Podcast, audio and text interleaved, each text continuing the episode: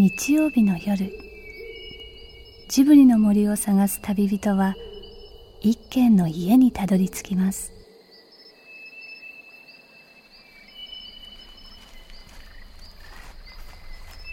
ジブリの森のラジオの川のほとり。そこに立つレンガの家はスタジオジブリ鈴木敏夫さんの隠れ家です。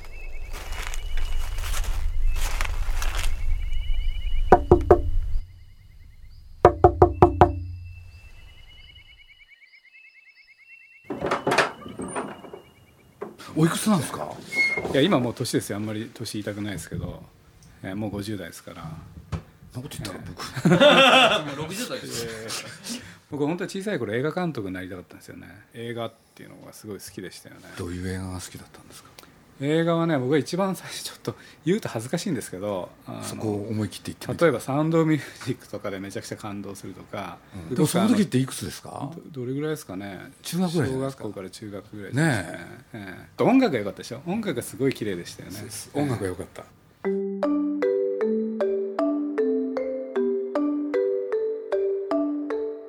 サウンド・オブ・ミュージックが大好きだった少年は意外な職業に就きました。そういうのを見たいし作りたい。まあだからそういうふうに思ってたんでしょうね、うん。人を感動させるようなやっぱり。で後から思えばやっぱり人が生きてるのって何かその周りの人に感動を与えたいみたいなのあるじゃないですか。例えば本書いててもそうだし家電作ってたと同じですよね。やっぱり自分が作ったものによってそれを喜ん喜んで使ってもらいたいっていうのが根源的な。これが今なんていうのかなまあとんでもないことがいっぱい起きてて、やっぱりそのモデルいろんなビジネスモデルが本当にね加速度的に崩れ始めてる。いろんな会社のいろんな状況を聞いてるとね普通映画を作る、そしたらそれを映画で興行する、これでまあその後、えービデオにする、でその後テレビでも放映する、なんていうことをずっとやってきたわけですけどね、まあ僕はあんまりそういう言葉使ったことないんですけれど、そういうモデルは、これは相場っていうのか、もう完全に崩れ始めてる、これでそういうことで言うと僕らもね自分たちの作ったものをこれからどうしていったらいいんだろう、でその象徴的存在としてね、グーグルっていうのをねやっぱり思わざるを得なかったんですよ、だから日本にはそういうものいっぱいあると思うんですよね。世界にデビューさせたらもっと世界で流行ってあの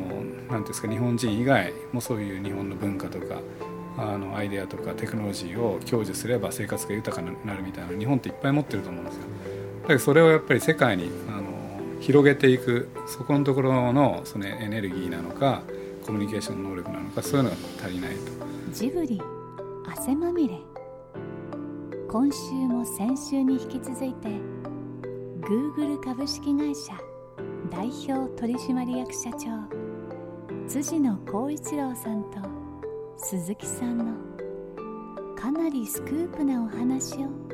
お届けします。映画「サウンド・オブ・ミュージック」はナチスに占領されていたオーストリアのアルプスが舞台。音楽の力で子供たちの凍った心を少しずつ溶かして明るく解放していく映画です。そういえばそんな音楽の魔法の力を子供たちに教えるのは厳格な軍人の父親と修道院からやってきた家庭教師の女性。子供たちのために軍人と修道女が手をつなぐんですよね。まあ、とにかくそうやって背を向けてきたインターネットだけれど、ね、どうもそうじゃないなっていうことをちょっと感じ始めたんですよね、僕が宮崎に行ったのはねこのままジムルをね、閉じるんならいいって、だったら僕もね背を向けたままで行くっつって、しかし未来を探ろうとするんならやってみたいって、これだけですよ、でジブリで働く若い人たち、この人たちに希望を与えたいって、実は真っ先にじゃあ鈴木さん無料ね配信やろうか。言ってくれたのは彼なんですよ、だから、まあ、最終的にね、そう決断するかどうか分かんないんですけれど、一個一個確かめようと思ってるんですけどね、このまま手をこまねえてもしゃあない、あのあらゆる秩序がね今音を立てて崩れてる。これで新しい秩序はどうやってできるかなんですよ。でその歴史に我々はね立ち会う。そうやって考えたら明治維新どころじゃないぞって。ただやっぱ怖いですよね、うん。新しいところへ行くっていうのは、うんこれでまあ宮崎はもう日々、うん。やろうって言ってみたり、いやどうかなって言ってみたりこの繰り返し今やってます、うん。で僕自身もねうんもう少し知りたいですよね、うん。でそのこともあったんでね辻野さんのお話を聞いてみたいなって気がしたんですけどね、うん。えやった方がいいんじゃないですか。無無責任に言いますけど。ちょうど宮崎駿がね、10分の作品を作ってたんですよ、でちょうど僕らが今作ってるその作品がねあの約10分のものなんですけれどセリフがないんですよ、うん。だとしたらってちょっと思っちゃったんですよ、うん。夢が湧いたんです、うん。要するに日本で映画を公開してもうん。それはまあ宮崎駿の作品だったらまあ1000何百万人とか2000万人とか見てもらえる。これで今のテレビでやるとそれこそもっと上の数。ところがインターネットだとね普通だったらそれをディズニーに頼んでその配給してもらうとかいろいろあるんですけれどそれをすっ飛ばして同時に世界の人が見ることができる。でだと考えたら この数はすごいなと思ったんですよ。でそれもあるかなうん。そうですよね。だから例えばそのあの我々のまあ YouTube でもそうですけどいきなりそこって YouTube の世界ってグローバルステージじゃないですか。だからスーザン・ボイルみたいなことが起きるわけじゃないですかだからさっき言ったその日本にたくさん眠ってる日本の才能みたいなものってその Google が持ってるグローバルステージをうまく活用するとあのそういうのがなかったら日本だけでドメスティックに終わってるのがいきなり世界デビューできたりするわけじゃないですか,、はい。だそのステージをどうやってうまくこれから手続きはいらないですよね。ええ。しかし何しろ10分とはいえ、まあ、今のジブリだとどうしてもとんでもないお金かかっちゃうんですよね。それで藤巻さんなんかにねちょっとスポンサー探してきてよって言ってんだけれど。それであの一つ課題、まあ、電通さんとも一緒にその話は聞いて、えで電通から出てきてるのに例えば YouTube にその宮崎さんの10分のにあのスポンサーをつけてセットでこうアップししたとするじゃないですか。でもすぐにそのスポンサーの部分を外してアップするやつが出てくるからスポンサー結局今のテレビの CM のようにその CM を見て本編見るっていう主張じゃなくなっちゃう。本編だけもうすぐみんなアップし直してみんな CM 見ないんじゃないかと。いう話がまああって。でそれをなんか解決する方法っていうものがないもの。だからそれはあの著作権保持者以外の人がアップしたものをええ。その検出してそれを排除すればいいんでしょ？そのテクノロジーはもうありますからいやだけどまあそれはね俺そんな大きな問題じゃないと思っててやっぱり問題はねやっぱりなんていうのかな僕らは映画館でやってきたでしょ？う、作品を発表するっていうと、それのノスタルジーですよね、っていうのか現状また僕ら作る新しい作品は映画館でやろうと思ってるし、いやだからねさっき言ったみたいなことをやろうと思いつつ、まあ、宮崎駿もそれは抽象的に不安に陥る、それをどうやって解消すべきかなって、でと同時に僕自身も本当に分かってるわけじゃないから、ねえまだ時間があるんで一個一個確かめようと思ってますけど不安になねられる部分っていうのはその資金回収のところなんですか、資金回収ももちろんありますね、でもあのどういう形でねみんなが見てくれるんだろうと、ここが一番不安ですね、要するにネットで流すわけじゃないですか、そしたらね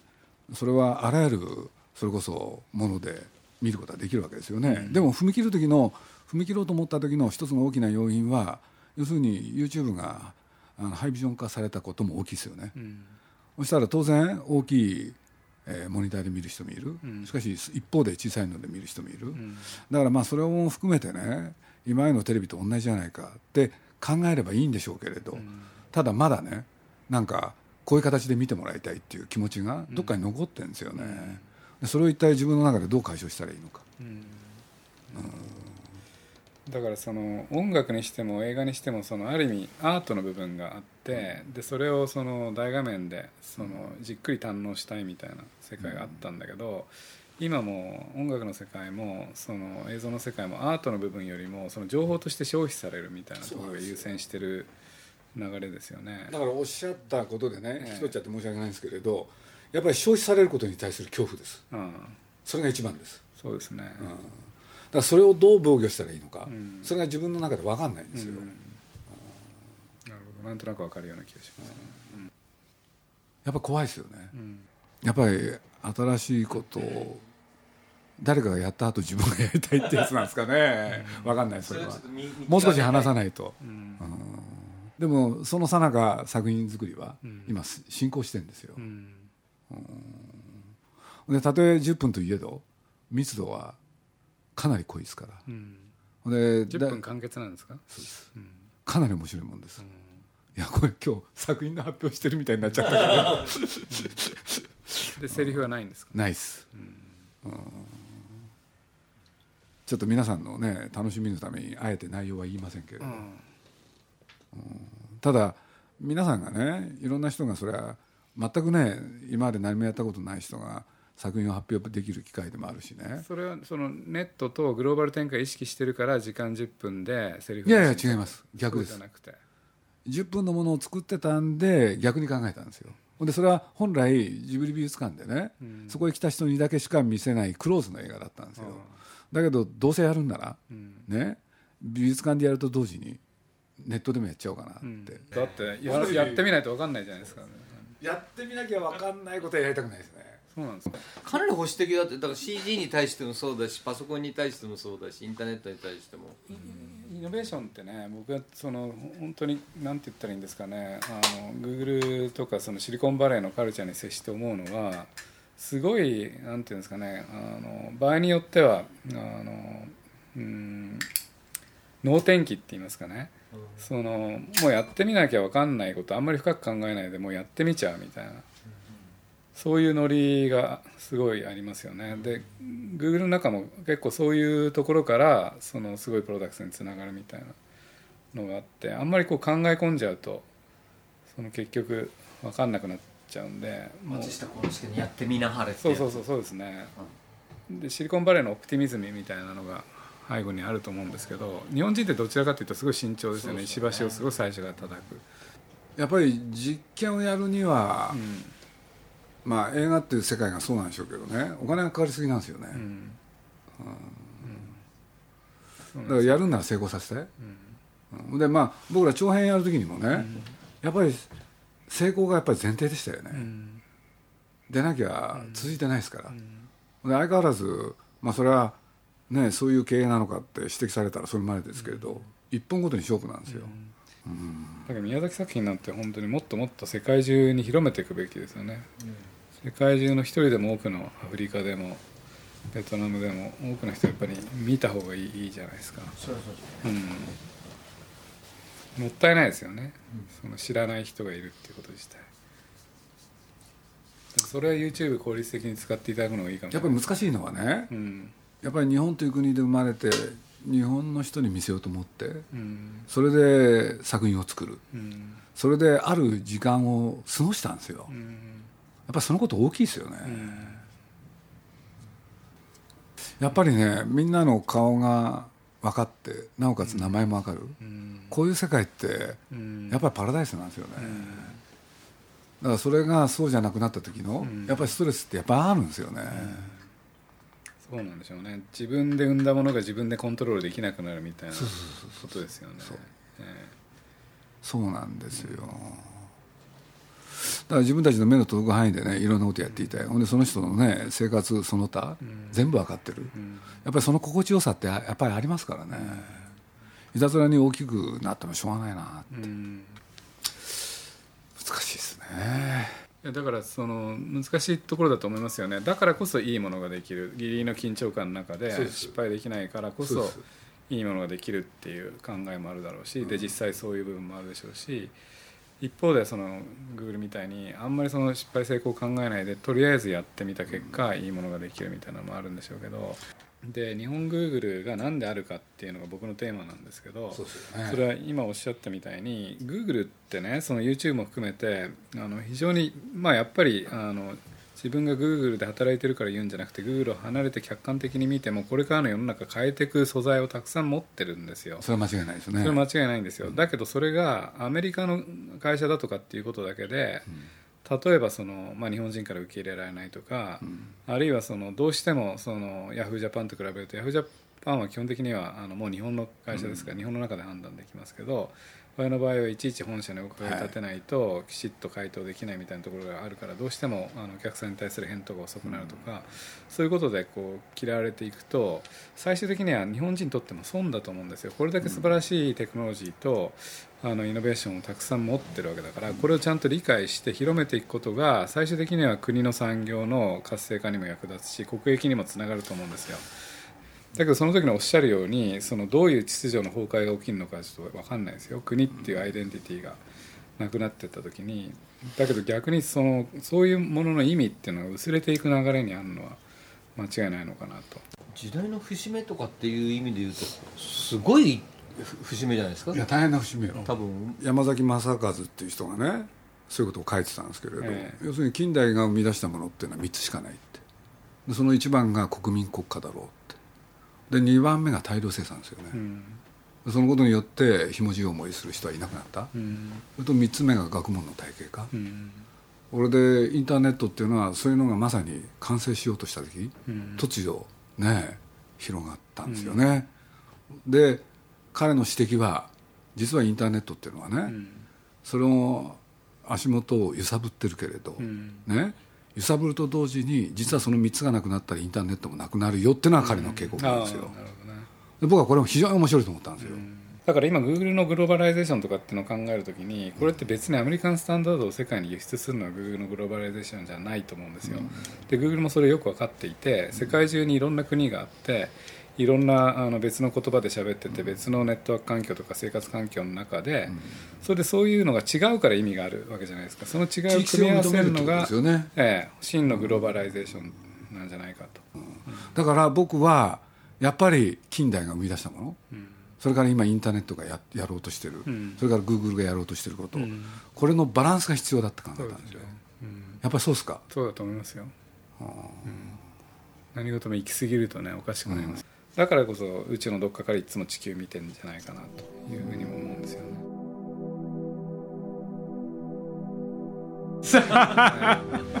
じゃあちょっとね食べながらあれしませんか？なんか Google の人がそのまあ例えばジブリが属する映画業界とかそういう文化をどう捉えてるのかっていうのは語られたことがあんまりないと思うんで。ないですよね。ハド君の質問だと Google は物を作ってない文化を作らないみたいなのっ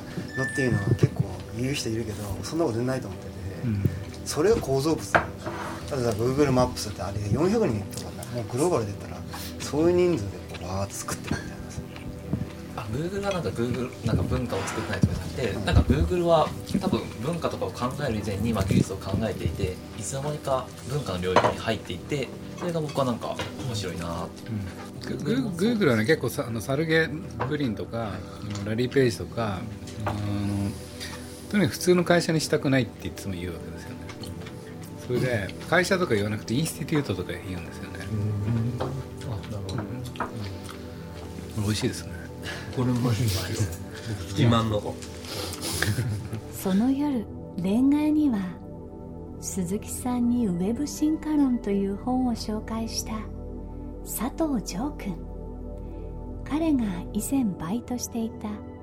ハテナの川崎さんも駆けつけてあの藤巻さんまでなんだかワクワクした様子でしばしみんなで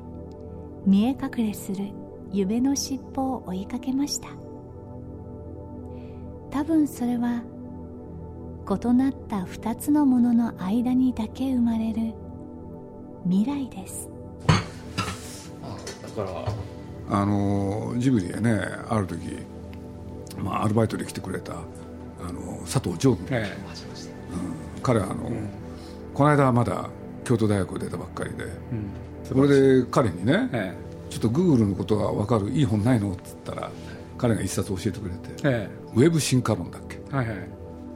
じゃあこれ梅田もちおさん。ね、はい。ええ。でこれでも読んでみようかななんて思って。あれが一番今まで出た中で一番ポイントを分かりやすくまとめた本じゃないですかいまだに、え僕は本当に偶然なんですけどね。高校生の時に初めて、まあ、今でこそこんな、ね、映画の仕事をやってますけどね。映画ってどうやって作るんだろうってやっぱり高校時代ぐらい思ったんですよ、ええ。これでいわゆるシナリオ、うん、そういうものが多分世の中にある。である時高校生だったんですけど本屋行ってみたら梅田春夫さんっていうのがね、えシナリオの本を書いてたんですよ、これでそれの本買ったんですよね、ええ。で実はいまだに持ってるそしたら、ええ。なんとその梅田さんはそうですよのね、ええ。お父さんお父さんがその人だっていう、ええ。まあそういう縁もあるんですけどね。ね。うん。いや僕なんかにもね、えある程度の、まあ、実際自分がねな何ほどのこともあんまりやってないんで、ん。それはつかめたところそうじゃないところいろいろあったんですけれどでも垣間見えたのはいろいろある。そうですよね。鈴木さんは僕は 言ってもいいですか？いいよ、うん。まあ、鈴木さん宮崎さんのマインドってのは例えばさっきの鈴木さんの調子とかで実はイノベーター気質なんじゃないかって僕は思ってて、新しいことを一番最初にやりたい方のタイプの人間じゃないかって僕は思ってるんですよ、で実は鈴木さんと前話していてウェブ進化論を読んだ後の鈴木さんと会った時にすっごい目が輝いていてそれっていうのは実はウェブ進化論で、まあ、セルゲイ・ブリンとラリー・ペイジが出てきたと、この2人にすごく共感したと、2人がやってることはとてつもないことじゃないかみたいなのを言っていて実はまあ鈴木さんとか宮崎さんっていうのは Google の思想に共感できるような人間。なんでかっていうと、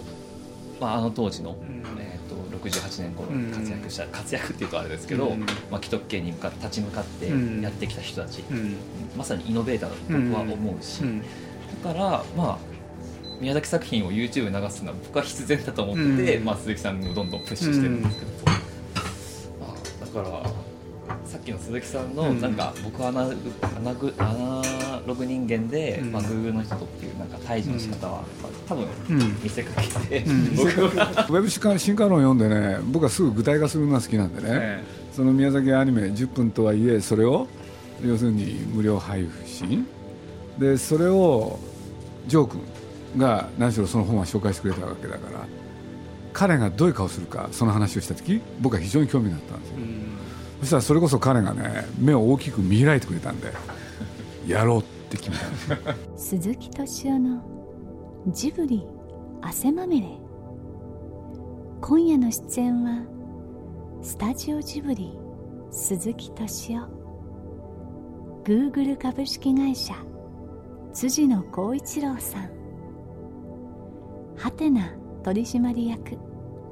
川崎雄一さん。博報堂 DY メディアパートナーズ。藤巻直也さん。そしてジブリアルバイト。佐藤城さんでした。だからやっぱりあのさっきの話の続きですけど日本の中で本物に Google になっていくためには本当に日本の中のいろんなその文化の担い手の人たちと交流していくっていうことですよね。ジブリさんとか。そうそうじゃないとやっぱり本物になっていかないと思いますよ。借り物のまんまだと思いますよ日本の中だと。だからジブリさんと Google がいろいろ接点を持つことによってどういう化学反応が起きるかみたいな。そこからまた新しいイノベーションが出てくるみたいなことあるじゃない映画業界で言ったら僕は劇場は残すべきだと思うんですよ、うん。例えば宮崎作品だったら、うん。劇場で見ないとあの面白さはうん。100%楽しめないと思うし、うん。例えばなんか iPhone とかで見ても、うん。なんかストーリーを追うだけで宮崎さんの表現の凄さを感じられないし、うん。じゃあ Google が映画館を守るとか、うん。そういう方に行ってほしいなっていうのはなんかそういうふうなことを Google に僕は望んじゃうんですけど、だからさっき言ったみたいにやっぱりそのジブリさんの持ってる文化とグーの文化っていうのをぶつけていかないと分かんないですよねそのあたりがねその先っていうのはやっぱりあの Google だけじゃできないですよね。いろんな人がその上に集まるからそこにいろんな化学反応が起きて新しいインターネットの世界が開けてででそれがやっぱりあのイノベーション気質っていうかではあ。最終的なイノベーションにつながる。あのエリエリック・シュミットなんかも言ってるんですけど別にイノベーションっていうのは朝その目覚めた時にふとひらめくものではなくって常にそのコミュニケーションの中からねイノベーションっていうのが出ると。こんな面白い時代ね僕ねあのちょっと第一印象失礼なんですけど、僕らの内部にねグーグリーってことなんですよ。グーグルっぽいって、でこの人はグーグルっぽいとかグーグルっぽくないとかっていうのがあって、グーグルあるいはは発想に関してそのアイデアはそのグーグルっぽいとかグーグルっぽくないとかいろいろそういうあの言葉があるんですけど鈴木さん今日初めてお目にかかったんですけどすごいグーグリーなんですあそうなんですか？カジュアルでだって年いくつ違うんですか？は。でものすごいフラットなコミュニケーションされてるでしょ？で Google ってものすごいカジュアルでフラットでで Google ってココミュニケーションね世代のギャップもなければ肩書きのギャップもなければ本当にフラットでカジュアルなコミュニケーションをすごい大事にするんですよね。まあそういった意味ではググーグリ格好からしてもすごい今すぐ Google にしていただいてもすごいすごい。